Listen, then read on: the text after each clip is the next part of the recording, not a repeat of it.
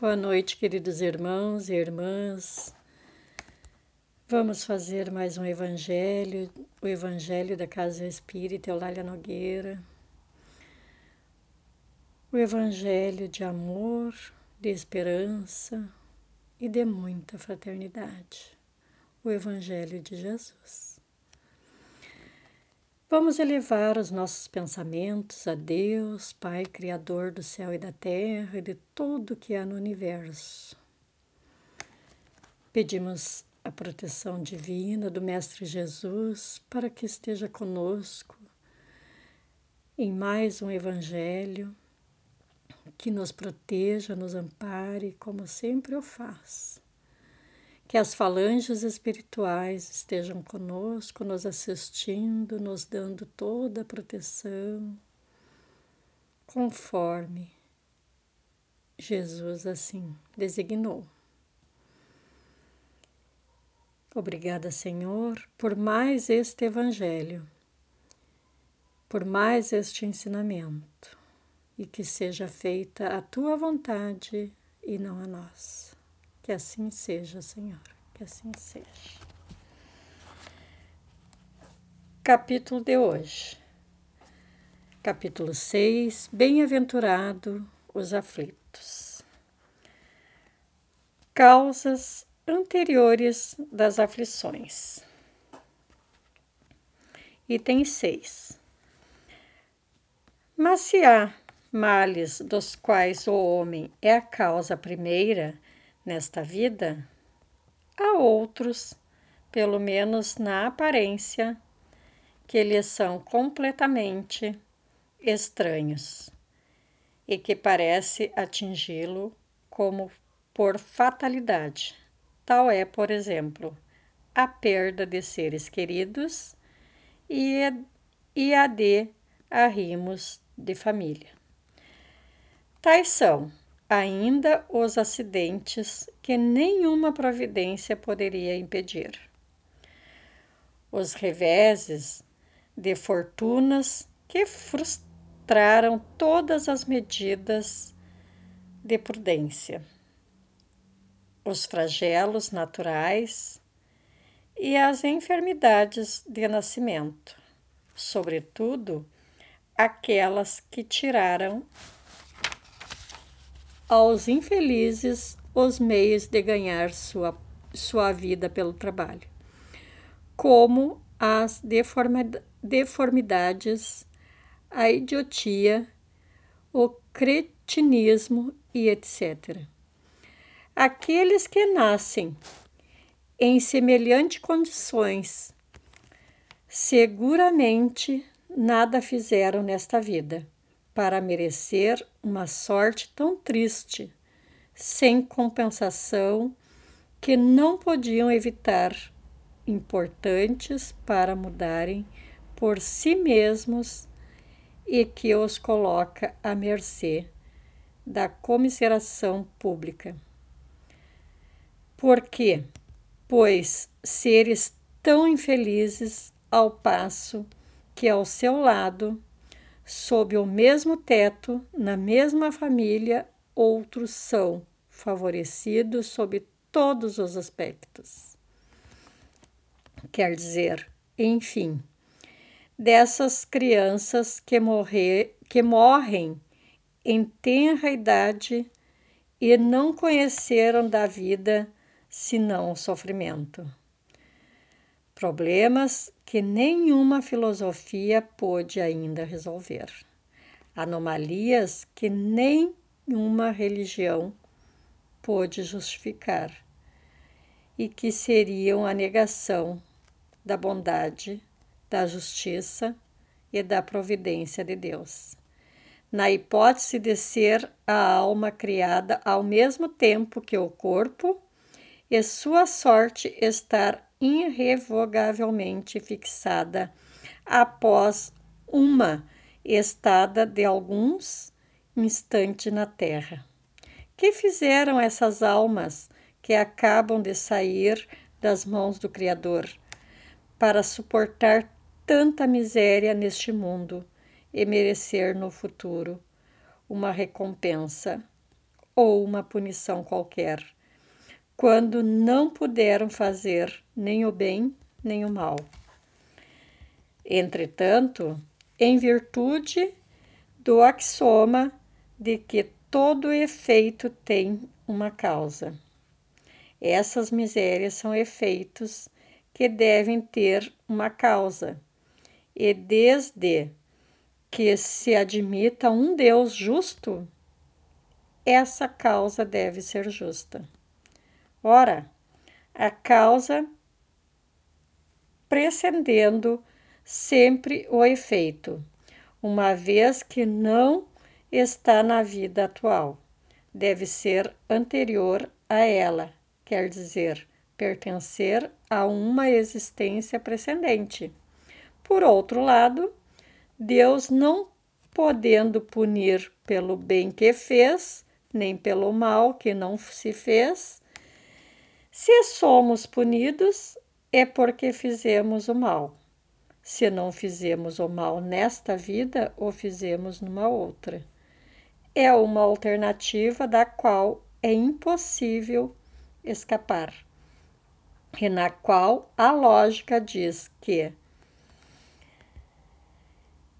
a lógica diz de que lado está a justiça de Deus.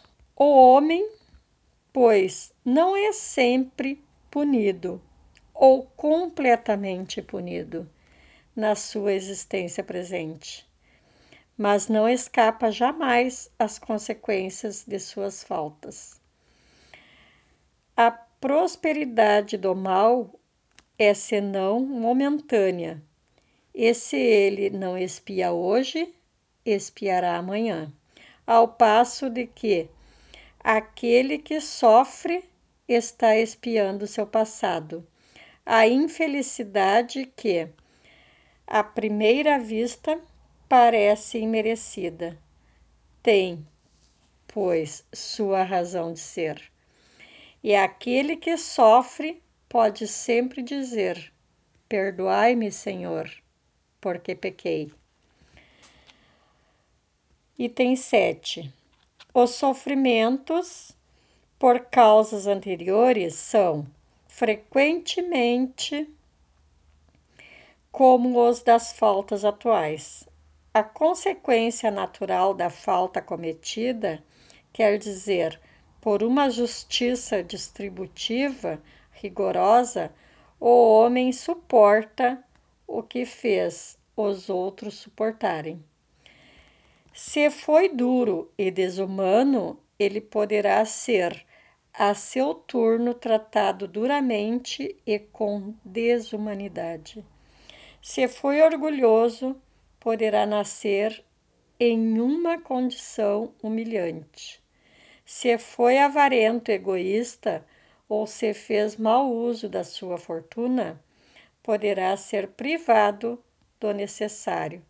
Se foi mau filho, poderá sofrer com os próprios filhos, etc. Assim se explicam pela pluralidade das existências e pela destinação da Terra como mundo expiatório as anomalias que apresenta a repartição da felicidade e da infelicidade entre os homens e os maus neste mundo. Essa anomalia não existe em aparência, senão porque considera sob o ponto de vista presente. Mas se ela, mas se eleva pelo pensamento, de maneira a abranger uma, uma série de existência, ver-se-á que cada um recebe a parte que merece, sem prejuízo a que lhe é dada. No mundo dos espíritos, e que a justiça de Deus jamais é interrompida, o homem não deve jamais perder de vista que está sobre um mundo inferior, onde não é mantido senão pelas suas imperfeições. A cada vicissitude deve dizer-se: que se pertence a um mundo mais elevado. Isso não ocorreria e que depende dele não mais retornar a este mundo, trabalhando pelo seu aperfeiçoamento. Meus irmãos, a lição de hoje nos deixa uma reflexão aonde tudo que fomos e que fizemos tem um retorno. É a lei do retorno, a lei da ação e reação. Tudo que fizemos retornará para nós. Se fizermos o bem, retornará o bem para nós. Se nós fizermos o mal, o mal retornará a nós, seja nesta, na existência anterior ou na que estará por vir. Mas nada fica sem punição, ninguém fica sem ser punido. Seja rico, seja pobre, seja quem quer que seja. As nossas dívidas são nossas, não são de ninguém. Não podemos passar para ninguém. Não tem como a mãe assumir a dívida de um filho, nem o filho assumir a dívida da mãe. Então, meus irmãos, o que nos serve como expiação aqui nesse mundo é que nós estamos espiando. Se nós hoje estamos bem, é porque na vida anterior fomos bons.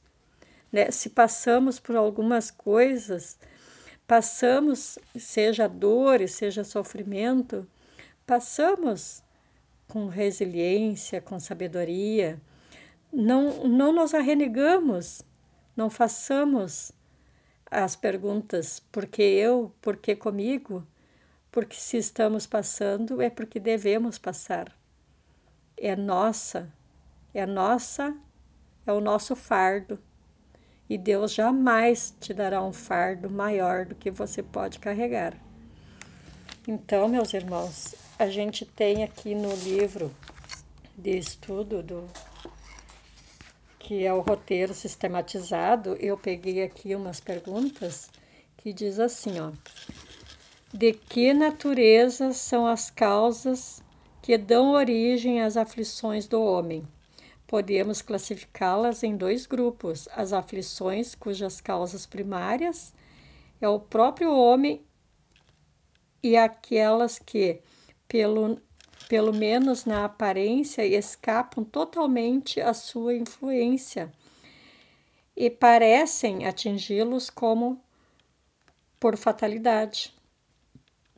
Há, portanto, os reveses e acidentes que o homem provoca com sua irresponsabilidade e imprudência, e outros que nenhuma previsão poderá impedir.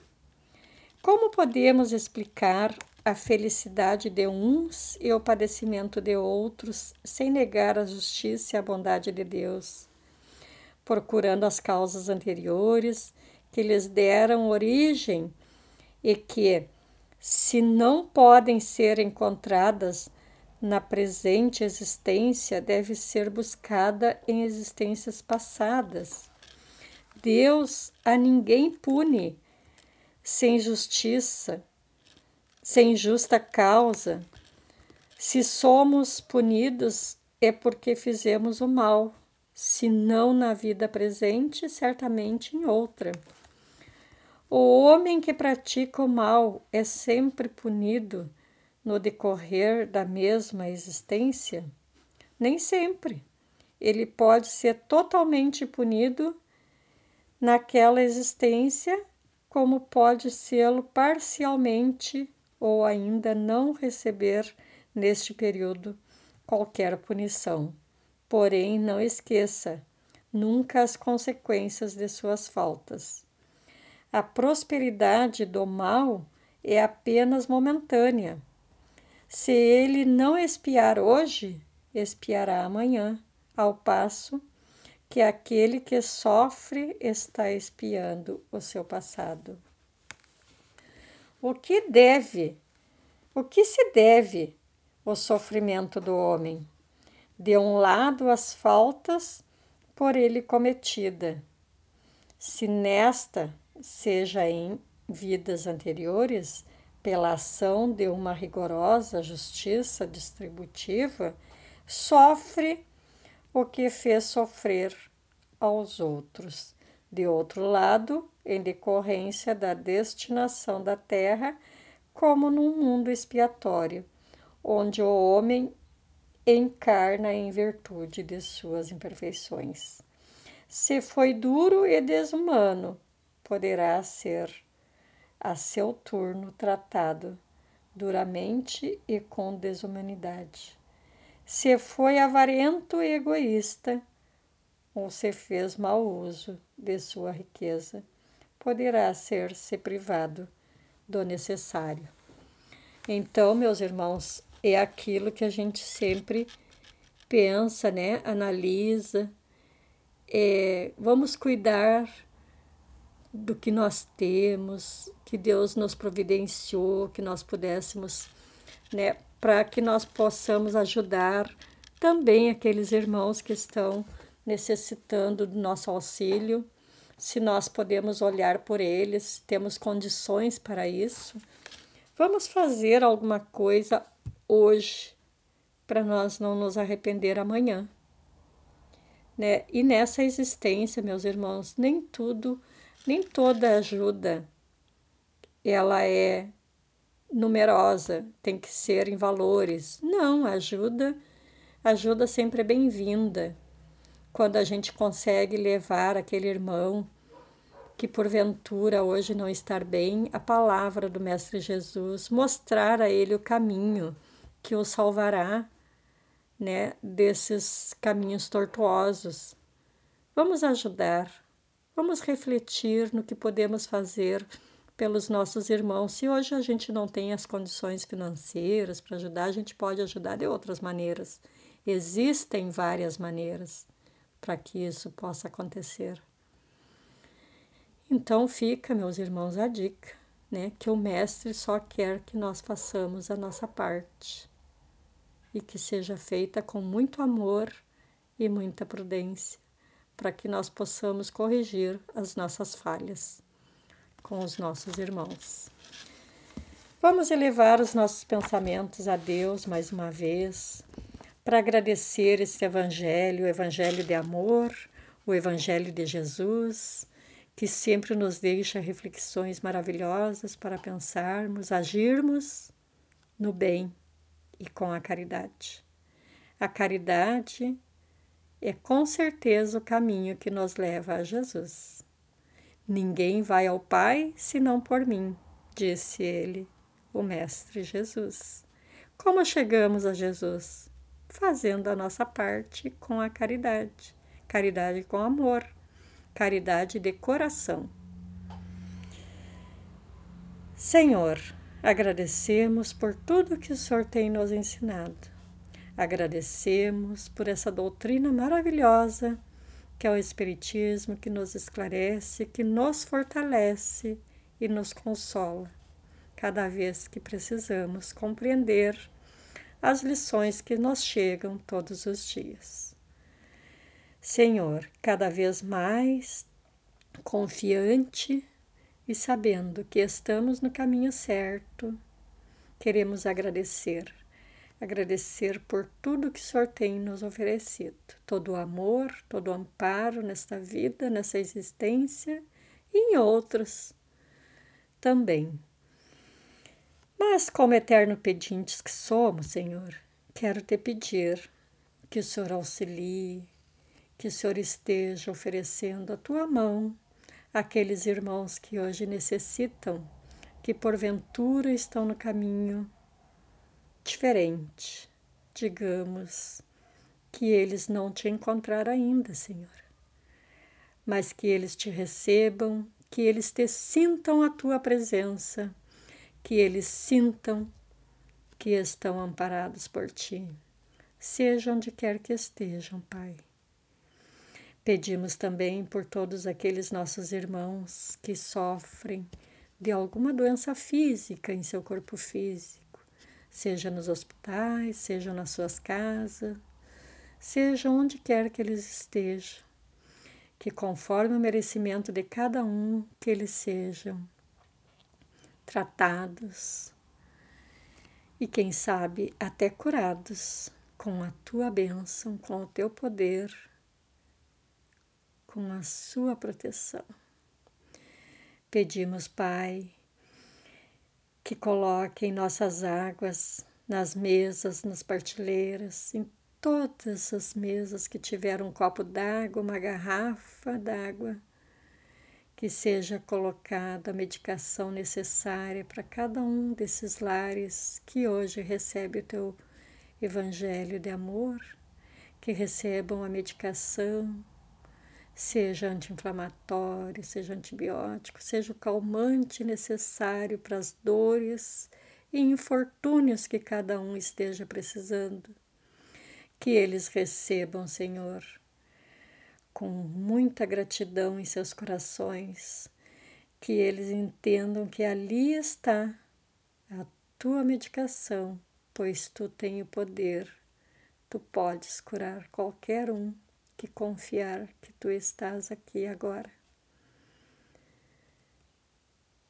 Obrigada, Mestre Jesus, por me fortalecer cada vez mais com o teu carinho, com o teu amor.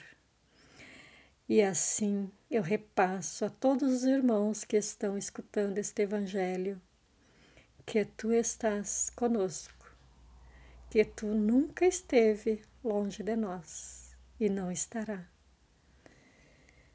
Graças te damos, Pai, e que seja feita a tua vontade e não a nossa. Obrigada, Senhor, muito obrigada, e que assim seja.